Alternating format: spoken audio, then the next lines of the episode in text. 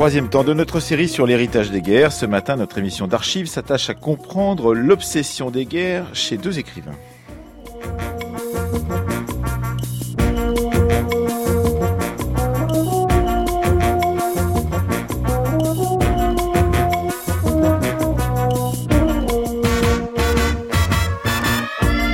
Après avoir évoqué hier la guerre des partisans dans les territoires soviétiques conquis par les nazis en 1941 avec Masha Serovitch qui vient d'obtenir le Grand Prix des rendez-vous de l'histoire de Blois où nous nous trouverons vendredi avec beaucoup d'autres émissions de France Culture et avant demain de recevoir les auteurs de la récente histoire de la guerre au 19e et 20e siècle publiée au Seuil, nous allons ce matin tenter de comprendre grâce à deux auteurs, Jean-Yves Joannet et Jérôme Prieur, comment les guerres et leur mémoire nous taraudent toujours. Avec Anaïs Kien qui a préparé toute cette semaine avec nous et qui va co-animer cette émission, nous allons demander à Jérôme Prieur, auteur de La moustache du soldat inconnu, publié à la librairie du 21e siècle au Seuil, et à Jean-Yves Joannet, auteur d'une épopée en 22 chants Moab chez Grasset, ce qui continue de les intéresser dans les conflits les plus anciens ou les plus récents.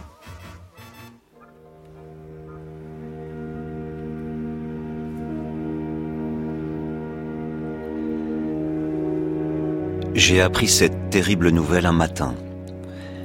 Elle avait sans doute commencé bien avant, depuis toujours. La rosée n'était pas encore séchée sur le feuillage des arbres, et déjà on avait annoncé que la guerre était déclarée. Et cette rosée que j'avais subitement remarquée sur les arbres lorsqu'on avait annoncé la guerre, elle m'est revenue souvent en mémoire quand je me suis retrouvé au front. Chacun y est pris, chacun y sera pris. Oui, les morts sont oubliés, et les erreurs aussi et les mensonges, et les froides et tristes réflexions nées de la solitude. Ceux qui demandaient dans quelles circonstances elle avait éclaté le faisaient dans le seul but de croire qu'un jour elle n'avait pas existé, et qu'un jour elle prendrait fin. Mais ils se trompaient.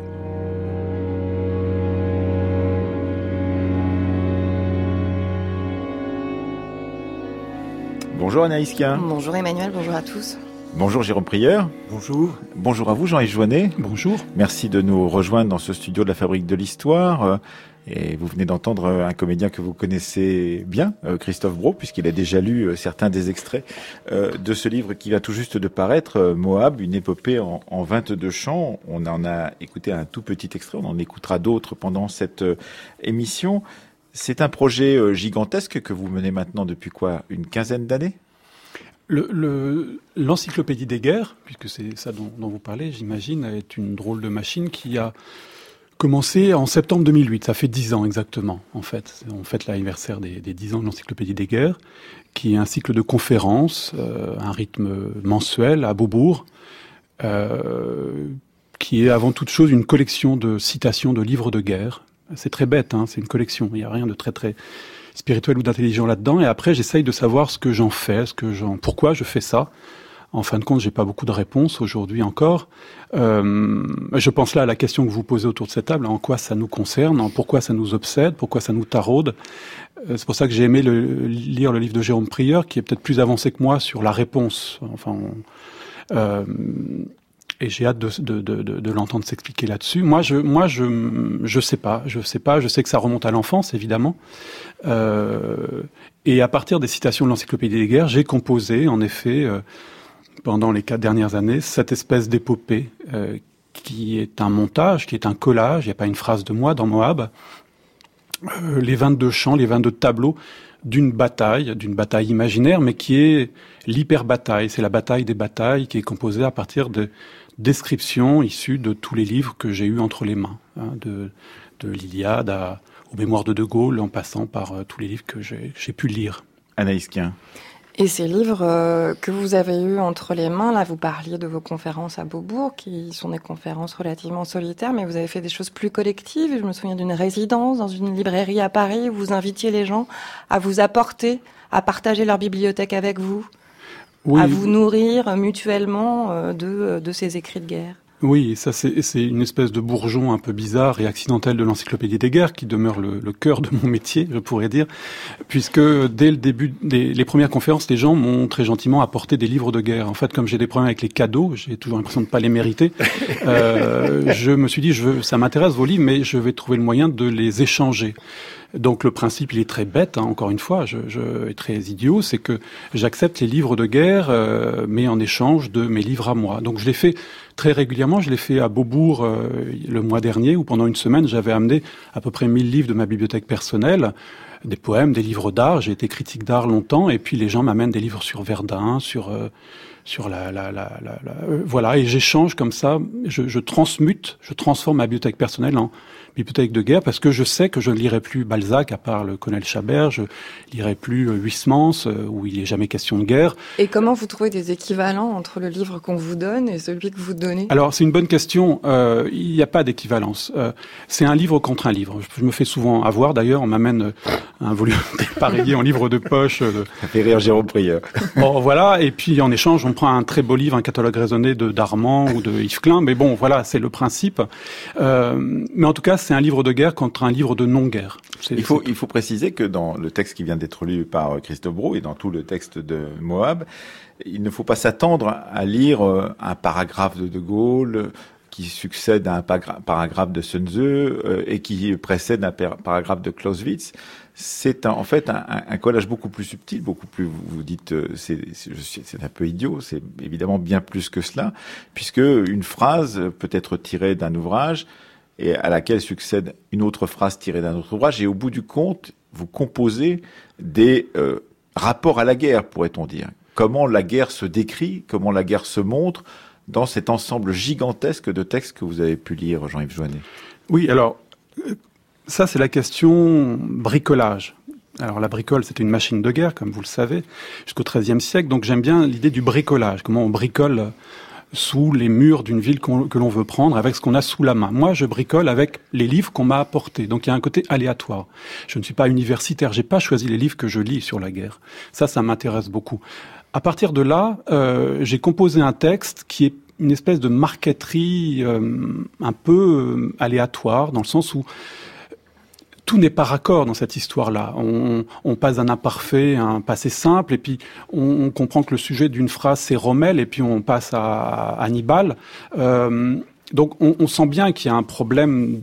C'est comme une espèce d'immense anacolute, une espèce de phrase qui tient vaguement de guingois tout du long, mais on sent bien que c'est pas un texte homogène. Malgré Ça, j'ai tenu. Tout, on, on, voit bien les, les, récurrences de ces, de ces narrations guerrières. D'ailleurs, vous, le, le, le livre est, est, chapitré, propose des thématiques, des thématiques euh, fuyantes. Effectivement, on voit bien que ces, ces phrases débordent d'elles-mêmes, débordent les unes sur les autres. Buffalo Bill déborde sur Siddhartha, etc. Mais euh, euh, c'est euh, c'est véritablement une une construction à partir d'un récit de guerre qui finalement serait toujours le même. Exactement. C'est-à-dire qu'il y a euh, il y a, moi, un chant que j'aime beaucoup. Il y en a deux. Il y en a un qui s'appelle Forêt. Et il y en a un qui s'appelle Tel, qui est un catalogue de métaphores. Comment les hommes tombent? Alors, comment dit-on qu'un homme tombe à la guerre ou au champ d'honneur, euh, à Verdun ou euh, sous la plume de, de Thucydide ou, euh, En fait, c'est toujours comme des moissons qui tombent, comme des gouttes de pluie qui écrasent euh, la fleur de pavot, comme un rocher qui dévale une pente chez Homère. En fait, le catalogue des métaphores, il est très pauvre, quelle que soit l'époque, quel que soit le génie des auteurs, que ce soit euh, Céline ou Corneille ou, voilà. Donc c'est ça qui m'intéresse. C'est plutôt la pauvreté de la langue ou de l'invention littéraire pour dire toujours la même chose. Et cette chose qui est toujours redite, c'est la bataille. C'est pas la multitude des batailles, puisque ce qui est au cœur de, de mon intérêt pour le sujet, c'est qu'il n'y a jamais eu qu'une seule et même guerre, qu'on n'est jamais sorti de la guerre. Hein, c'est le fleuve d'Héraclite. Il y a pas, on, peut imaginer ou rêver qu'il y a eu des périodes de paix. Quand Thucydide décrit la, guerre du Péloponnèse, il y a au moins trois guerres dans la guerre du Péloponnèse, et puis il y a ce qu'on appelle la paix de Nicias. Mais la paix de Nicias, c'est une paix euh, à laquelle n'ont pas souscrit beaucoup de villes comme Corinthe, comme ce n'est pas la paix, ce qu'on appelle la paix, jamais. Oui, parce que effectivement, il y a euh, dans cette, euh, pourrait-on dire, universelle, pour ce qui est de la géographie, et éternel pour ce qui est du temps, euh, il y a des figures qui sont des figures euh, obligées. Le face-à-face, par exemple, euh, comment on regarde l'adversaire, comment on sait que on est juste au moment où on va aller tuer celui qui est en face de soi, comment on déploie les oriflammes et les drapeaux, par exemple, comment justement il faut faire peur à celui qui est en face de soi pour pouvoir avoir une chance de gagner cette bataille, Jean-Yves Joannet. Oui, oui, sont, sont des figures obligées, des, des topoi, on dit des topos en français, bon voilà, des topos littéraires, euh, et que ce dont il est question là, c'est c'est une hypothèse un peu scandaleuse, mais moi qui me tient à cœur, c'est que les hommes ont choisi de faire la guerre pour pouvoir inventer des récits. Pourquoi Jules César, et c'est pas moi qui l'invente, c'est Michelet, Jules Michelet, euh, envisage Jules César débarquant en Gaule en fait, l'enjeu à ce moment-là, c'est pas c'est pas la Gaule. Euh, bien sûr, il prend le prétexte de la migration des Helvètes pour intervenir en Gaule, mais ce qui menace l'empire, c'est le Danube, c'est la Dacie. Alors, il intervient en Gaule. Pourquoi? Parce qu'il y a une couleur locale. Il y a les grandes forêts gauloises. Il y a la valeur euh, des guerriers celtes. Il y a la religion des druides qui fascine les Romains. Et puis il y a la peur des Gaulois qui remonte au IIIe siècle avant. Tout à fait. Mais en tout cas, il y a cette chose-là, c'est que cette évidence, et c'est ce que décrit Michelet, il faut imaginer César dans les grandes forêts gauloises à la recherche d'un matériau littéraire à la hauteur de son génie. Il ne dit pas d'une bataille ou d'une campagne militaire qui va faire valoir son génie militaire. Jules César en résidence d'écriture en Gaule. C'est ça dont il s'agit. Et ça ne me laisse pas du tout euh, indifférent, cette hypothèse-là.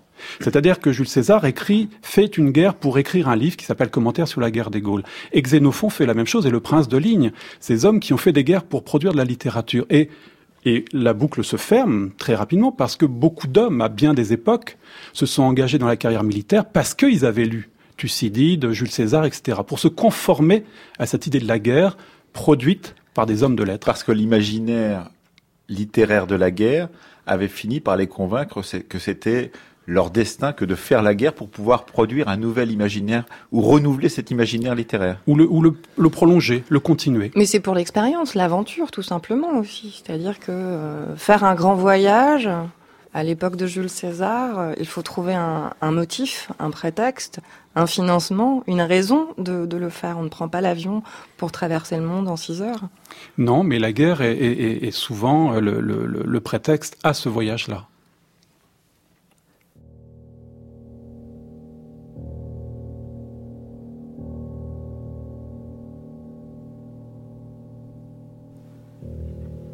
Des soldats bondirent des tranchées, plongèrent de nouveau dans leurs tranchées, sautèrent encore hors des tranchées comme des marionnettes à leur fil. Tels des lièvres terrés de peur dans les saltis en flammes de Soliana. Aucun d'eux n'a eu le temps de poser le pied par terre. La plupart étaient accrochés et pendaient tels des pantins désarticulés. Les hommes, tels un château de cartes, dégringolent tour à tour comme des châteaux de cartes. D'autres tombent comme de jeunes arbres que l'ardeur de la flamme a dévorés au souffle des vents d'automne. D'autres encore, l'ombre voilant leurs yeux, de même qu'une tour, s'abattent dans la rue de mêlée. La plaine est recouverte des corps des guerriers, comme si c'était de l'herbe. Le sol était jonché de cadavres jetés comme des sacs de blé. Le champ de bataille, en ce printemps nouveau, est un vaste jardin de verdure et de lys. Mais le rouge et le blanc qui fleurissent dans l'herbe sont de chair, de cervelle et de sang, et d'épée. Les morts comme des taupinières sur le pré ravagé. Les plus belles fleurs de notre couronne arrachées par la tempête. Ariston, Astyanax, Ménandre jonchent le champ de bataille. Leurs jeunes corps vigoureux simple fumure pour les lauriers de cette fille audacieuse d'Arès. Un extrait tiré justement de ce chapitre tel, euh, Jean-Yves Joannet, que vous aimez particulièrement dans votre livre Moab, une épopée en 22 chants, qui euh, travaille la comparaison, le comme. Les hommes meurent comme ceci, ils tombent comme cela, et c'est toujours la même figure de style, pourrait-on dire, qui est employé par les auteurs, qu'ils soient de la Grèce antique ou du XXe siècle. Hmm. Oui, d'ailleurs, euh, c'est une question que j'aurais aimé poser à, Jérôme Prieur, parce qu'il parlera tout à l'heure de ce, film incroyable euh, où on voit des, soldats français entassés euh, sur une charrette des, dépouilles de leurs compagnons morts. Et, et, ça a à voir avec le burlesque. Ça a à voir avec le burlesque. Et, euh, et dans Tel ou dans, dans, dans, dans, Moab, il y a quelque chose comme ça, de la litanie, de la répétition, euh, qui est un procédé burlesque. Il y a, pour le coup, à la source euh, et du comique et de la guerre, cette même métaphore, cette même image d'un homme qui tombe. Ce sont des hommes qui tombent. Des hommes qui tombent et qui tombe pendant la Première Guerre mondiale, qui vous obsède, Jérôme Prieur. On vous a déjà tendu la perche deux ou trois fois. Vous allez la saisir dans un instant. Que je, avant, de, euh, avant de saisir la perche, je voulais rajouter quelque chose à ce que dit Jean-Yves Joannet, dont on n'a pas la mesure exactement en lisant son livre, qu'on a, dont on a peut-être la mesure en l'entendant en parler. C'est-à-dire que il se trouve que grâce à une amie, j'ai découvert l'encyclopédie des guerres presque à ses débuts, peut-être pas en 2008, mais au moins en 2009. Donc il y a longtemps longtemps euh, sans être depuis un, passager euh, régulier de cette aventure, mais ce sur quoi je, je voudrais insister, c'est sur la, la, dimension de, de, de performance, de prouesse de, de ce que fait Jean-Yves Joannet, parce que là on lit un livre qui est une suite de citations, un collage, vous l'avez dit, une anthologie, euh, une anthologie bizarre parce que on passe d'un texte dans l'autre comme d'une chambre dans l'autre sans savoir comment, pourquoi, on ne sait pas à quelle époque on est, de qui il s'agit, et même à l'intérieur d'une même citation, on se demande s'il a pas trafiqué le texte parce que tellement ça parle à la fois de la guerre de de de, de, Russie, euh, de la campagne de Russie, de la guerre de 14, de la guerre du Péloponnèse.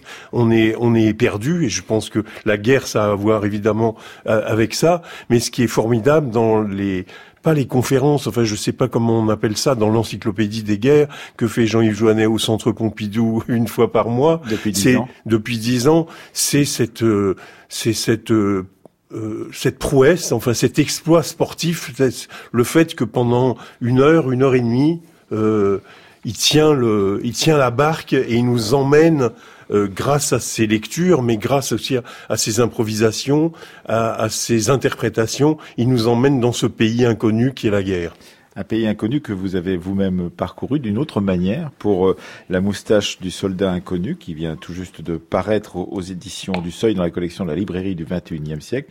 Et donc Christophe Bro nous lit tout de suite un extrait. Moyen de me distraire durant cette classe de septième, je m'étais persuadé que mon maître, un homme d'une soixantaine d'années qui me semblait alors très âgé, était un revenant. Monsieur Grangier, c'était son nom, je crois, ou Granger était un pseudonyme. Philippe Pétain n'était pas mort dix ans plus tôt comme on le prétendait partout. C'était lui.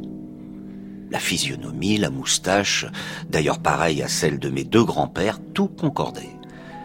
Le maître, malgré sa blouse, avait un air de ressemblance indéniable avec la photographie officielle en couleur qui ornait une génération auparavant, hier en somme, le mur de toutes les écoles, des mairies, des postes, des bâtiments officiels.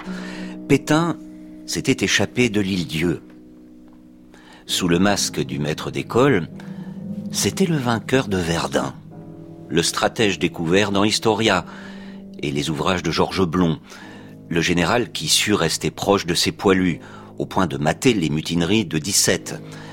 L'enfant ne comprit que plus tard ce que cela annonçait. La dureté dissimulée derrière la bonhomie du grand-père, cette apparence de Père Noël, à qui l'on aurait donné le bon Dieu sans confession, Dr Jekyll abritant l'impitoyable Mr Hyde, l'histoire de Vichy, au fond, régime de terreur confit dans le sirop de la vertu et du moindre mal. Pourquoi Pétain aurait-il été caché dans ce placard? Avec quoi était-il enfermé? Parmi quels vieux déguisements? Quelle abjection était attachée à lui en même temps que déteignaient les fausses couleurs de ces images d'épinal? Comment, dans la conscience collective, et la mienne très jeune, il avait abîmé, je dirais salopé, l'esprit de résistance, le courage de tant et tant de soldats inconnus de 14 de cela, de cette confusion entre le professeur et l'icône de la Grande Guerre, dont j'aimais être le seul à m'apercevoir, au risque sinon de le dénoncer, je m'étais persuadé semaine après semaine, jusqu'à y croire avec une légère certitude, comme on dit, un léger doute. J'ai fait le calcul. Il aurait eu alors quelque chose comme 105 ans. Mathusalem n'est-il pas plus vieux? Le fait est que Monsieur Granger, ou Grangier, ne les paraissait pas. Je me souviens que j'essayais, je ne sais plus comment, de lui faire comprendre que moi je savais. Lui n'en laissait rien voir. Vous écoutez France Culture, La Fabrique de l'Histoire, Emmanuel Laurentin. Une fabrique de l'histoire qui reçoit, avec des lectures de Christophe Brault et Anaïs Quien, qui reçoit donc les deux écrivains, Jean-Yves Joannet et euh, Jérôme Prieur. On vient d'entendre un, extrait de votre moustache du soldat inconnu, Jérôme Prieur, sur la question de l'obsession des guerres, une obsession qui remonte euh, très loin, puisque si vous n'étiez pas devenu euh, le documentariste et cinéaste que l'on connaît, Jérôme Prieur, vous auriez été invité à la Fabrique de l'Histoire pour un grand livre d'histoire sur la, Première Guerre mondiale que vous avez commencé à écrire quoi à 7 ou 8 ans, quelque chose comme ça? Peut-être un peu plus tard, à 10-11 ans, mais euh, bizarrement, ce livre que j'écrivais avec euh, beaucoup de sérieux, en consacrant mes, jeudis, qui était le mercredi de l'époque, à aller à la bibliothèque du musée de l'armée, euh, ce, livre, dans mon esprit, devait paraître il n'y avait aucun doute qu'il devait paraître, alors que je n'ai pas d'écrivain et d'éditeur dans ma famille, mais c'était voilà, c'était comme ça, c'était une sorte d'évidence. Et la seule chose qui me qui me tracassait, c'était pas tellement de l'écrire, c'est assez étrange. Euh, c'était pas tellement de l'écrire, c'était que le livre, une fois publié, on ne, euh, on ne découvre pas que j'étais si jeune et que ça disqualifie le, le, le, livre lui-même. Alors fort heureusement, euh, il y a Jacques Meyer, qui est un ancien combattant de la guerre de 14, qui a publié le livre que je voulais écrire, La vie quotidienne des poilus, chez Hachette, et donc ça m'a déchargé d'un. Ça c'était fait? Ça, ça c'était fait. Euh, très bien fait, mais en même temps c'était pas fait. Et donc ça a continué à me, à me travailler, à me, à me gêner, à m'embarrasser, à m'occuper des années et des années sans que je sache comment me débarrasser, me défaire de ce projet. Anaïs D'ailleurs, avec une telle obsession, certains ne s'en seraient jamais sortis, peut-être, ou de manière euh, décevante. Vous avez réussi à achever cette, ce cycle de, euh, de votre vie, il y a quand même quelque chose de très, de très fort, euh, de même que, euh, que dans l'ouvrage de, de Jean-Yves Jouanet, c'est la, nécessité de trouver une langue pour, pour parler de la guerre, de, sans la circonscrire. On, voit bien dans, cet ouvrage, Jérôme Prieur, que l'espace qui vous est euh, qui vous est donné n'est jamais suffisant, c'est-à-dire que tout dépasse en permanence. Vous vous décrivez, vous analysez, mais tout ça n'est jamais suffisant. On n'arrive jamais, euh, vous n'arrivez jamais à saisir euh, ce que vous cherchez, parce que c'est vraiment l'histoire d'une quête. Alors la quête de quoi exactement De de souvenirs, de la vérité, de d'images évidemment, on y reviendra, mais il y a quelque chose de de l'obsession, d'un désir peut-être de de la quitter, euh, de se délivrer de cette obsession. Euh, mais cette, euh, cette obsession, elle transparaît de manière formelle dans, dans chaque ligne de cet ouvrage. Oui, je raconte dans le livre qu'un été, j'étais à Aix-en-Provence. Enfin, les, les, je, je n'aime pas nommer, enfin banaliser ce que je raconte, donc on ne sait pas très bien où ça se passe, mais c'était à Aix-en-Provence, l'été, il faisait beau, et je me souviens, j'étais enfermé, j'étais content de m'enfermer dans la bibliothèque d'un officier de carrière euh, à qui euh, il manquait un bras, qu'il l'avait perdu à Verdun, et euh, dans cette bibliothèque, il y avait énormément de livres sur la guerre de 14, et là j'étais un petit peu plus vieux, j'avais 13-14 ans, et j'étais, je, me plongeais comme on se plonge dans une dans une mer, je me plongeais dans ces dans ces dans ces lectures, et je me plongeais surtout dans les récits de, d'emprisonnement et dans les récits d'évasion, comme si je cherchais à la fois à être dans cette période et à m'évader de la fascination qui me qui m'habitait. Mais je me suis rendu compte surtout que lisant beaucoup euh, depuis longtemps, en tassant les documents, les éléments, euh, un feu faisant un peu un travail comme comme Jean-Yves, comme Jean-Yves Joannet, un peu un peu comme lui. Euh, je stockais des choses, je stockais des citations, je stockais des lectures uniquement sur la guerre de 14 et que finalement, je me suis rendu compte au bout d'un moment, l'image, l'image du tapis, elle a, dans le tapis, elle a pris forme. Et je me suis rendu compte que ce qui me fascinait, c'était euh, la manière dont ces soldats essayaient de raconter la chose hallucinante, indicible, innommable qu'ils étaient en train de vivre. Et donc ça avait rapport avec le euh, avec le langage. D'autant que euh, il y a tout de suite après la guerre des gens qui tentent de faire la comparaison de ce ce qu'on a raconté sur cette Première Guerre mondiale. Euh, et par exemple, vous le citez plusieurs fois dans votre ouvrage, Norton Cru, qui euh, donc euh, dit, bah là c'est crédible, là ça n'est pas crédible. Il, tente de trouver une, une, sorte de vérité historique dans, dans ces récits de la Première Guerre mondiale vérité qui est introuvable, parce qu'évidemment, euh, ça n'est pas parce qu'on n'écrit pas exactement ce qui s'est passé à l'endroit où on était que l'on est euh, faux. C'est la vérité que l'on a en soi qui compte, en l'occurrence à propos d'un conflit aussi terrible que la Première Guerre mondiale, Jérôme oui. Le cas de Norton Cru est intéressant parce que c'est un sémiologue avant l'heure. Il est en train de, il est, il passe au tamis de la critique historique tous les récits des combattants, c'est uniquement les récits des combattants ou de ceux qui se sont approchés de la zone des combats pour disqualifier, je sais pas, le feu d'Henri Barbus et pour élire au contraire euh, euh, Dorgelès et pas Genevois. Enfin voilà. Et parce que au nom, au nom de l'exactitude, de l'authenticité historique, mais aussi au nom d'une espèce de résistance à la littérature, c'est-à-dire que si ces auteurs euh, euh, sont de façon trop ouverte des écrivains, des littérateurs. Aussitôt, on sent chez cet homme qui devait être euh, absolument euh, passionnant, qui a fait un, un travail qui ne, ne, peut que nous fasciner, un travail encyclopédique, exhaustif, un collectage, seul, publiant à compte d'auteur son livre, enfin, etc., etc.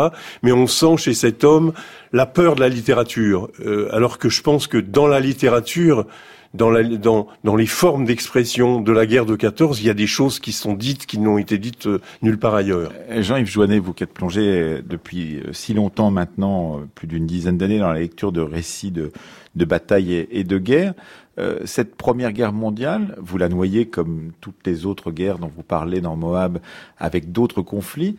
Vous y voyez une particularité, un type de récit différent, ou en fait, est-ce qu'au bout du compte, ces figures que vous tentez de faire surgir, comme euh, le tapis, le, dessin dans le tapis, euh, eh bien, sont euh, semblables à ce qu'on a pu raconter de la Bérésina, ce qu'on a pu raconter des massacres, des guerres plus anciennes? Je crois que j'ai fini par m'aveugler sur la sur une quelconque spécificité d'un conflit, euh, j'ai je, fini par, par voir cette masse des conflits comme une seule et même bataille. J'ai fini par y croire moi-même. Parce que Moab, c'est pas simplement le personnage biblique, c'est Mother of All Battles. Oui, la, la, la, la, en fait, c'est un Moab, c'est un acronyme pour les Américains. C'est Mother of All the Bombs. Dans un premier temps, c'est ça désigne très précisément dans l'arsenal américain à partir de 48 de Bikini, la plus grosse bombe non nucléaire euh, de l'arsenal américain. Moi, je me saisis de cet acronyme qui a des, qui renvoie, et c'est une chance pour moi, à la Bible et à la Genèse, euh, pour parler de Mother of All the Battles, la mère de toutes les batailles. Donc ça devient le, le, le titre générique de, de, de ce récit. Euh, voilà moi, je, me saisis de ce que disait Jérôme, a fait un, un, aveu très troublant à partir de ce livre d'enfance. Il en parle longuement dans son livre. C'est peut-être anecdotique, mais moi, j'ai le souvenir au même âge d'avoir entrepris d'écrire euh, un livre d'histoire aussi. Euh, mais c'était un livre de collage déjà. C'est-à-dire que je m'étais pas mis en tête que je pouvais être écrivain. J'avais entre 11 et 13 ans, pareil, et j'ai récupéré un lot de livres scolaires, de livres d'histoire, de, de et, je découpais les chapitres sur les Gaulois, sur la Renaissance, sur la bataille de Rocroi, et je et je l'illustrais avec ce que j'avais sous la main. Alors il n'y a pas grand-chose. Ma, ma grand-mère était abonnée au Pèlerin Magazine. Il y avait mes parents lisaient les 7 jours. C'était pas très voilà, mais il y avait des petites vignettes pour euh, illustrer tel ou tel euh, documentaire. Et je j'avais entrepris ce collage-là. Euh, et euh, voilà, c'est ça qui me touche dans le livre de, de, de, Jean Prieur. C'est aussi ce, ce, lien à l'enfance. Parce qu'il est troublant aujourd'hui à mon âge de m'intéresser à la guerre. En fait, je m'y intéresse pas du tout. Je fais autre chose que m'y intéresser. Euh, c'est ça qui me tracasse. Qu'est-ce que ça me fait, la guerre? C'est pas l'intérêt, c'est autre chose. Mais qu'il est plus normal à mon âge de, de m'adonner à cette drôle de passion que euh, ça l'était quand j'avais 12 ans. C'était, c'est quoi la passion d'un adolescent aujourd'hui ou, ou à notre, enfin quand on avait cet âge-là, de retrouver les, les, les, les, tons exacts de tel camouflage d'un avion de guerre ou de peindre un petit soldat quand on a 12 ans? Là, c'est très étrange. Ça, ça devient moins aujourd'hui, je trouve. Au marché aux puces de Montreuil, ou chez les brocanteurs du quartier Saint-Paul, je faisais des trouvailles pour trois fois rien. J'étais chiffonnier au pays des ferrailleurs. Je découvris que les poilus fabriquaient des briquets avec des douilles de fusée éclairantes et une pièce de 10 centimes. Il fallait porter le cuivre à incandescence, puis le refroidir en le plongeant dans l'eau pour le travailler sur une enclume de fortune. Le métal qui subsiste des instruments de mort a fait l'objet de transmutation. Émergent par enchantement bagues, cendriers, gobelets, présentoirs à photos, pots à tabac, lampes à huile, coupe-papier, bijoux, jouets, figurines à peindre, modèles réduits d'avions et de bateaux. Extraordinaire travail d'orfèvre accompli par des artisans qui passèrent des heures à tuer le temps.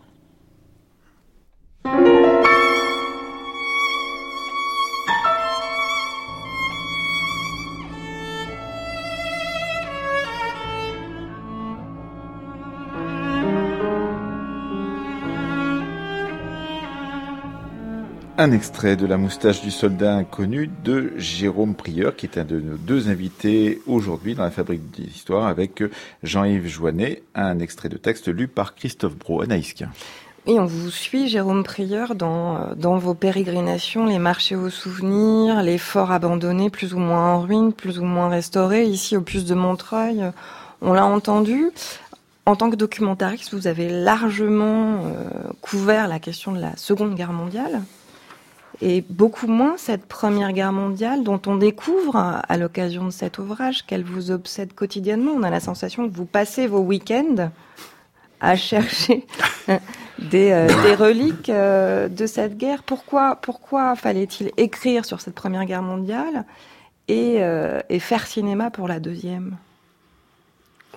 Ça, ça, je, je, oui, je, je sais pas, je sais pas. Parce que vous finissez malgré tout par trouver un film dans cette Première Guerre mondiale. Oui, oui, Il y a un objet qu'on trouve au cours de cette quête. Mais je crois que l'obsession de la guerre de 14, qui est pas non plus une hantise quotidienne, je, je parle pas que de ça, je ne lis pas que ça. J'ai même, grâce à ce livre, enfin délivré de quelque chose qui est le poids de la guerre de 14. J'ai pu lire mes contemporains, j'ai pu lire enfin le livre de Jean Rouault, Chant d'honneur, que j'avais pas lu parce que je ne pouvais pas. Euh, euh, j'ai pu enfin lire le livre stupéfiant, sidérant de, de, Jean Echnoz. Euh, bon, j'ai pu lire des livres comme ça que je, je ne pouvais pas lire physiquement. Mais sinon, j'ai des tas d'autres objets de, de, fascination et de curiosité. simplement, cette guerre de 14, elle, euh, elle me poursuit et elle me et, quand est arrivé le, le, le, le centenaire, euh, un petit peu avant, je me suis dit, euh, j'ai une avance considérable sur les autres. Comment, comment, comment Vous pouviez gagner la bataille. Je peux gagner la bataille et puis je l'ai pas gagnée. J'ai pas cherché à la gagner. bon, il s'est trouvé que la, lecture que, que, vous venez de faire de, de, de, de, mon rapport à la photographie est très, enfin pas de la photographie, la lecture de, de ce texte sur les bijoux, sur la bijouterie, comme ça que les poilus faisaient en, 14-18, ça, ça, ça revient à quelque chose de très fort que j'ai découvert dans les photos de, de, de, de 14-18. Le fait que il y a toujours quelque chose de double. Il y a à la fois l'horreur le charnier, le champ de bataille, on le voit pas forcément d'ailleurs. Enfin, on voit un bout de casque, on voit voilà. Mais il y a cette horreur là, et puis il y a d'autres photos que j'ai vues beaucoup et que j'ai vu beaucoup enfant où euh, le monde a l'air paisible, où on a des bandes de joyeux gaillards euh, qui euh, chassent le, le, le, rat ou qui font, qui jouent à la manie ou qui ont l'air de bien s'amuser comme ça. Et donc c'est ces deux images-là tellement contradictoires qui, m'ont qui m'ont qui m'ont poursuivi, persécuté, et dont ce livre, j'espère, j'espère, j'en suis pas sûr, je le dis et je le répète, me, me délivre. Oui, parce que euh, cette guerre a, entre guillemets, l'avantage pour nous, euh, et peut-être aussi pour les, les, combattants de pouvoir être photographiés par certains d'entre eux, même si le contrôle sur les photos est important, euh, être filmé aussi euh, pour euh, certains d'entre eux. Et, et, ces images que vous avez pu euh, voir et que nous voyons désormais depuis maintenant quatre ans, parce que la mission du centenaire fait très bien son travail dans ce domaine-là, qui ont été restaurées, qui ont été montrées dans de nombreux festivals, vous ont touché pas simplement en tant que cinéaste vous-même, Jérôme Prieur, mais simplement par cette préoccupation qu'avaient ceux qui étaient au front à un certain moment de s'adonner à, à ce plaisir de capter l'instant, euh, d'y mettre par exemple des fois euh, un petit personnage qu'on trimballe partout avec soi et qu'on met devant euh, la caméra ou devant l'appareil la, photo pour pouvoir avoir le champ de bataille et ce petit personnage qui est sa, sa mascotte, par exemple, ça peut arriver. Oui, je crois que j'ai pas tellement une démarche d'historien. Les historiens ont fait un travail extraordinaire sur la guerre de 14 je les ai lus, j'en ai beaucoup lu. Je crois que j'ai plutôt un, un, un, rapport à cette histoire d'archéologue, c'est-à-dire que les objets, je commence le livre par un ce que je crois être un morceau de but abandonné qu'il faut euh, évacuer de chez moi. Les, les objets font durer cette guerre jusqu'à nous. Euh, je, je crois que c'est Stéphane Oudouin Rousseau qui dit que euh, la guerre de 14, voyant disparaître ses derniers témoins, va sans doute voir sa lumière comme comme un astre décliné. Je je je je crois pas, je crois pas tellement. Je vois comment ça ça ça touche quelqu'un comme Jean-Yves Joannet, mais comment ça touche d'autres d'autres d'autres écrivains, des, des artistes, des peintres.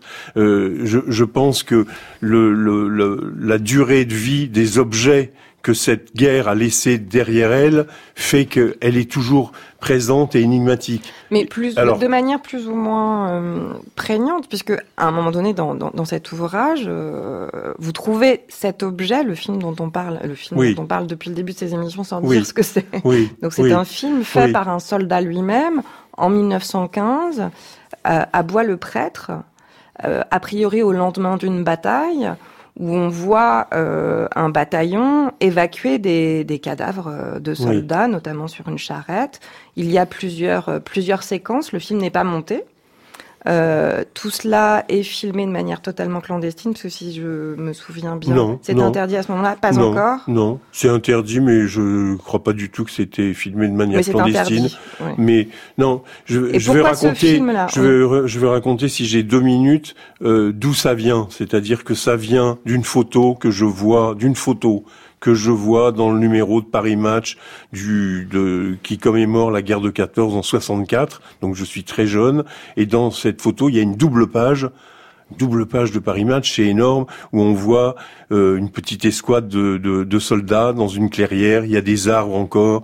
Euh, on est en 1915 parce qu'ils n'ont pas de, de, casque. Enfin, faut dire que le casque, Adrien, il est apparu qu'à l'été 1915. C'est de la folie furieuse quand on y pense. Ils ont le képi, mais et ils cassent la croûte. Mais ils cassent la croûte pas dans n'importe quelle condition. Ils cassent la croûte sur deux ou trois cercueils empilés les uns sur les autres.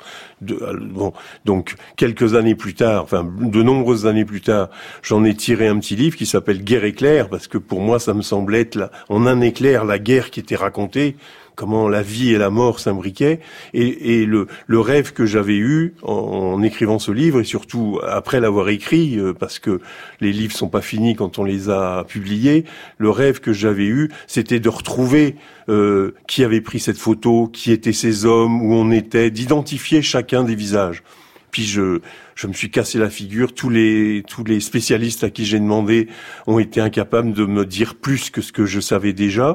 Et puis finalement, j'ai réussi à faire ça, à chercher à faire ça avec ce petit film que je découvre euh, qui a été qui a été tourné en 1915 à Bois-le-Prêtre par un par un adjudant, l'adjudant euh, Jules euh, Gall, Jules Albert Gall Ladevez, natif de de la Vienne, mon département. Voilà, c'est une raison de plus de de, de, l'apprécier. Et, et, cet homme tourne euh, euh, près de Bois-le-Prêtre et il tourne des choses très Il tourne euh, l'arrivée d'un régiment dans le village voisin, à Gézinville. Il filme une remise de décoration dans une tranchée, ce qui est un petit peu moins banal. Et il filme surtout euh, comment ce qu'on fait des, des, cadavres après une bataille. Et alors, ce qui est extraordinaire dans ce film amateur, c'est un amateur, mais c'est un amateur comme Sacha Guitry en 1915 quand il tourne ceux de chez nous, même s'il a un opérateur avec lui, est un film amateur. C'est un film amateur dans lequel ce, ce, ce cinéaste amateur, mais qui est un grand cinéaste, comprend que filmer la guerre, c'est filmer du temps. Et donc, au lieu de filmer ce qui s'appelle comme l'équivalent d'une photographie qui serait euh, empilement de cadavres sur une charrette. Il reste plusieurs minutes à regarder. Et où je suis pas d'accord quand on dit que c'était c'est un filmage clandestin, c'est que on voit très bien que les, les, les, les, figurants de cette scène, comme les figurants des autres scènes, le voient, lui, l'opérateur, et lui font des signes et lui, et lui adressent un salut. Mais ce qui est saisissant dans ce petit film, c'est la manière dont cette horreur, elle est complètement banalisée. Enfin, ils font leur travail, ils font le, ils font le job, et, lui aussi. Et s'il faut tasser les cadavres sur la charrette, on les tasse sur la charrette pour faire plus de place à ceux qui arriveront ensuite. Voilà. Mais sans euh, véritable respect pour les corps, ce qui est un peu impressionnant effectivement quand on regarde ce film. Voilà. On les, on les empile comme des rondins. C'est peut-être aussi un des aspects euh, qui, qui hante euh, ces, deux ouvrages, c'est le, le, dépassement d'un certain seuil de violence auquel les acteurs s'habituent, auquel les soldats s'habituent. C'est-à-dire qu'il y a toujours un moment, le moment de l'effroi, le moment de la découverte de la violence, euh, Jean-Yves Joannet, mais aussi une habitude de, on s'habitue à un seuil de violence, on s'habitue au bruit, on s'habitue aux odeurs, on s'habitue à la mort, on s'habitue à vivre dans, dans ce contexte de guerre. Oui, sûrement, mais je crois qu'à la différence de, je, crois avoir saisi peut-être ce qui pourrait différencier la recherche de Jean Prieur et la mienne, même si c'est dans la même contrée, le même univers et qu'on parle la même langue. Euh, le fait que, que, Jérôme, ce qui est passionnant dans son livre, c'est qu'il y a toutes ses passions. C'est-à-dire qu'il y a le cinéma, l'analyse des images, l'iconographie ou l'iconologie, et puis la guerre. Euh, moi, je pense m'intéresser moindrement aux objets, aux traces euh, et aux images. C'est-à-dire que euh, je, je, le point de départ, euh, ce sont les textes. En fait, c'est une entreprise de collection de, de bribes de, de littérature, c'est ce que j'ai dit euh, en préambule, et pour le coup, je ne déroge que très peu ou très rarement à cette règle-là. Le fait est que il y a au cœur de l'encyclopédie des guerres des images, des extraits de films, mais, mais c'est une, presque une trahison, je dirais, euh, du projet initial. Euh, je, je, je n'ai pas cet attrait-là, cette curiosité-là cette science-là de l'analyse des objets.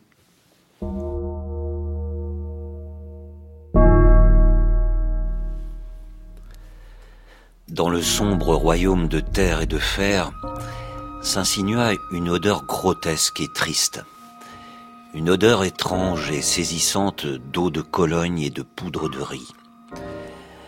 Les Allemands avaient non seulement raté l'objectif principal, mais toucher l'usine de savonnettes et de parfums bourgeois. Pendant des jours, l'étrange peau pourrie de parfums persista. En général, si l'atmosphère est immobile et tranquille, la force des odeurs sera en raison inverse du carré de la distance. Il en est quelques-unes dont l'expansibilité est excessive et qui sont portées à des distances étonnantes on rapporte que des vautours vinrent d'Asie sur le champ de bataille de Farsal, attirés par l'odeur des cadavres qui y gisaient. C'est un des chapitres de Moab, votre épopée en 22 chants, euh, Jean-Yves Joannet, paru chez, Grasset, sur euh, ce qui ne laisse pas de traces, a priori, qui d'ailleurs pose énormément de questions à l'historien ou à l'historienne, que vous n'êtes pas, puisque vous êtes écrivain. Euh, c'est l'odeur, ou le son. On sait, qu'ici on a tenté plusieurs fois de savoir quel était le son de la bataille, en particulier des batailles de la Première Guerre mondiale, mais alors l'odeur? Oui, oui, mais ce sont des problèmes euh, euh, qui ne m'arrêtent pas moi, mais qui sont des, vraies questions euh, scientifiques, pour le coup. encore une fois, comme je dis ou je prétends ne m'intéresser qu'au texte, rendant compte de l'expérience de la guerre, je suis confronté à des formes figées et répétitives de Mhm. littérature. Soit c'est l'odeur est, est épouvantable, Voilà. soit elle est surprenante, soit c'est une odeur de cordite. soit Voilà. c'est- Et la question qui se pose, c'est la question que se posait Norton Cru, dont, dont Jérôme parlait tout à l'heure. C'est-à-dire que euh, les formes de littérature qui racontent une harangue, par exemple, quand on, lit euh, dans Virgile euh, Aîné ou dans Xénophon euh, l'Anabase, euh, Xénophon lui-même faisant haranguant ses troupes. C'est quoi de haranguer 10 000 hommes ou 30 000 hommes dans un désert? Sans micro, sans haut-parleur. Je, je. Évidemment que cette chose, dans les faits, n'a jamais existé sous la forme dont elle est décrite dans les livres de Thucydide, de, Jules César, etc. On ne pouvait haranguer euh, les foules euh, des armées. La même manière, qu'en est-il de la réalité physique de la destruction totale des villes, telle qu'elle est dite, racontée dans tous les livres de guerre? Euh, Carthage a-t-elle été détruite? Bon, C'est une question. Euh, D'abord, il fallait pas la détruire, ça allait devenir une, une espèce de capitale romaine. Euh, et puis, qu'est-ce que ça voulait dire? Détruire complètement une ville euh, Jeter du sel sur le, le oui, sol. mais encore une fois, les, les, villes les plus détruites pendant la Seconde Guerre mondiale l'ont été à 90-95%. Euh, et il y a cet, cet, historien américain dont j'oublie le nom qui dit euh, mais moi, euh, je n'arrive pas à souscrire à cette idée que les Spartiates aient pu détruire des campagnes entières euh, autour d'Athènes. Parce que moi, avec mon tracteur, il me faut une journée pour arracher un olivier. Voilà. Donc, quel temps fallait-il pour détruire une ville construite, non pas en bois, mais en pierre? C'était des années totales. Alors, à quoi correspond cette forme, ces phrases qui, de récit, de récit qui disent il ne restait plus une pierre sur une pierre Voilà. Est-ce que cette réalité des lieux a existé? C'est une vraie question. Pour la Première Guerre mondiale, oui, ça oui. a existé. On a quelques villages entièrement détruits. Ah oui, ben quand on va autour de Verdun, de Douaumont, il n'y a plus que le nom des, des, villages, enfin avec des maires fantômes d'ailleurs, c'est c'est impressionnant. Euh, mais euh, moi, ce qui me frappe, c'est au contraire comment on voit dans les dans les lettres de combattants euh, qui cherchent à communiquer quelque chose de ce qu'ils vivent à ceux de l'arrière. Et donc, je cite par exemple un soldat qui envoie à sa femme un bout de sa capote militaire mmh. en lui disant elle est tachée de boue et de vin, il dit pas de sang mais il doit y avoir du sang pour que tu vois ce que c'est, que tu saches ce que c'est. Il y en a un autre, il, il lui dit cette lettre je l'ai parfumée au gaz asphyxiant pour que tu sentes l'odeur de la guerre. C'est-à-dire que on sent comme ça cette envie de de, de, de, de dire, de, de, communiquer, de transmettre, voilà, et qui et qui est l'exact contraire ou l'exact pendant de ce fameux silence du permissionnaire que Jean Paulhan a, a théorisé euh, d'ailleurs euh, pendant la Seconde Guerre mondiale, euh, mais qu'avant lui Walter Benjamin évoque en disant comment des hommes qui ont vécu une chose aussi qui défie autant la raison, euh, pouvaient-ils raconter cela à ceux qui ne l'avaient pas vécu? D'où ce silence dont nous sommes euh, nous-mêmes, sans l'avoir voulu, nous-mêmes, nos parents et nos enfants, mais nous, parce qu'on est les derniers témoins, euh, nous sommes les, les, les, les héritiers. Anaïs Kien oui, on, on, on, le sait bien, la, la guerre fait écrire, Jean-Yves Joannet. Vous vous confrontez depuis euh, plus de dix ans à un massif littéraire. Euh, on l'entendait, Jérôme Prieur a, euh, vous cherchez des aspérités, Jérôme, pour euh, pour trouver des portes d'entrée, euh, des clés de, de compréhension. Et à l'inverse, peut-être si on continue à, à, à comparer vos, vos, deux ouvrages, d'une certaine façon, vous, euh, Jean-Yves Jouanet, vous vous refusez les aspérités, comme si euh, il s'agissait plutôt de de recréer, de reformer un corpus, que de le comprendre davantage. C'est en partie vrai. Je, dirais que je disais au préalable que je n'étais pas persuadé d'être intéressé par la guerre. En fait, le, mot intérêt est problématique. Ça suppose l'usure, ça suppose l'hypothèse d'un retour sur investissement. C'est pas un mot très beau, l'intérêt. Nous sommes des animaux curieux, on s'intéresse à tout. Moi, je m'intéresse à la Syrie, aux guerres d'aujourd'hui. Mais ces guerres-là, que j'utilise, entre guillemets, jusqu'au 6 août 45, elles font autre chose que m'intéresser et je voudrais savoir quelle forme de tracas ça m'offre ou ça me procure. Ça me tracasse, ça me perturbe, euh, ça fait autre chose que m'intéresser. Ce qui me trouble dans cette histoire, et, quand j'entends Jérôme, ça me confirme dans cette hypothèse, c'est que euh, je suis intéressé en revanche par cette idée du transport de l'énergie, l'énergie du récit. Comment une histoire qui est celle d'Hector et d'Achille nous parvient. Sous quelle forme? En ayant perdu quoi en route En ayant permuté tel épisode ou tel avec tel autre? Pourquoi? Euh, Les effets de la mémoire, notre propre mémoire sur ces récits-là, en fait, c'est ça, c'est le grand mystère. C'est quelle est cette énergie inouïe du récit qui, qui nous amène, juste comme des vagues viennent sur le rivage, nous déposer euh, des légendes, celles de Guinmer, de, d'Astrubal, de, de, de, Jules César et, de Rommel. Comment Enfin voilà, c'est des questions très naïves. Hein, je, je... Plus que naïves tout de même. Ce sont des questions très très très fortes parce qu'effectivement, c'est ce qui transporte notre imaginaire des guerres. C'est-à-dire, c'est ce qui fait que cela peut être performatif, y compris pour des gens qui combattent aujourd'hui en Syrie. Ceux qui se sont engagés dans tel ou tel combat ont sûrement quelques-uns de ces récits de guerre que vous avez vous-même lus, Jean-Yves Joannet. C'est possible. Euh, en tout cas, pour finir la, la, la métaphore euh, ou cette image du transport de l'énergie, je pense que ce qui s'appelle plus EDF aujourd'hui, entre les lignes haute tension qui sont au-delà de 400 000 volts et moyenne tension 60 000 volts et quelques, euh, il y a évidemment une, la loi Joule qui fait qu'il y a une déperdition de cette énergie. Il y a, il y a de la perte, il y a de la, il y a de l'échauffement, comme Norton Cru l'a remarqué dans les textes de guerre. Il y a il y a de l'enjolivement, il y a de la perte, il y a de la permutation, et, et ce sont ces phénomènes d'écriture et de lecture qui, moi, m'intriguent. Un dernier mot, Jérôme Prieur? Un dernier mot, c'est pour penser à quelqu'un qui pourrait être avec nous, qui intéresserait beaucoup euh, Jean-Yves Joannet, quelqu'un qui s'appelle Jean Kellier, qui est un poète et un traducteur, qui a écrit un livre que j'ai découvert tout récemment grâce à un article de, de Patrick Kéchichian, et ça s'appelle Voix éclatée, et c'est un oratorio, vraiment énorme oratorio, composé de, de voix, de récits, de soldats anonymes et d'écrivains. Et c'est une espèce de d'œuvre musicale, enfin imprimée, qui est euh, sidérante.